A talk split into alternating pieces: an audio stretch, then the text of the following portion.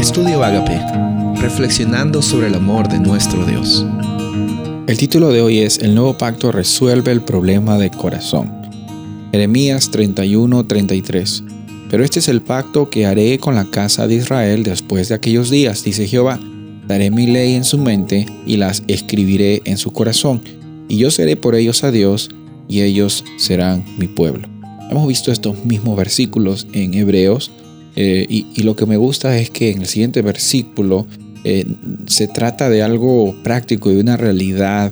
Dice aquí, y no se enseñará ninguno más a su prójimo, ni ninguno a su hermano, diciendo, conoce a Jehová, porque todos me conocerán.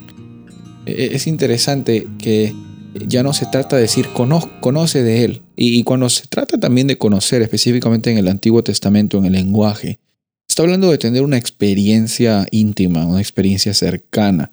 Y la realidad es que el, problema de nuestro corazón, eh, que eh, obviamente viene con la herencia de nuestros primeros padres que, que llegaron a, definir su identidad como eh, que ellos podían hacer lo que deseaban hacer y que ellos podían definir qué era el bien y el mal, eh, nosotros estamos, eh, antes de tener la experiencia con Jesús, tenemos un corazón de piedra, también como lo menciona eh, en el Antiguo Testamento Ezequiel. Y la realidad también que encontramos aquí en Jeremías es que Dios está estableciendo un nuevo pacto con nosotros.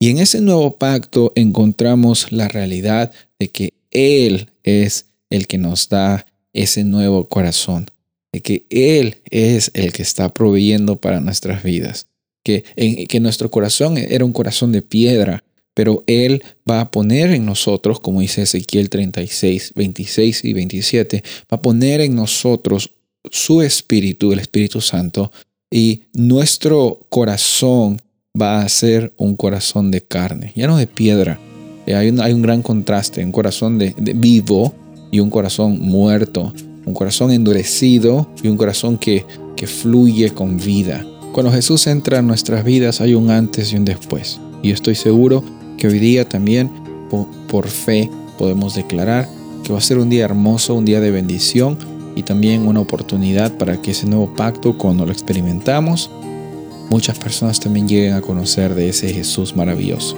Soy el pastor Rubén Casabona y deseo que tengas un día bendecido.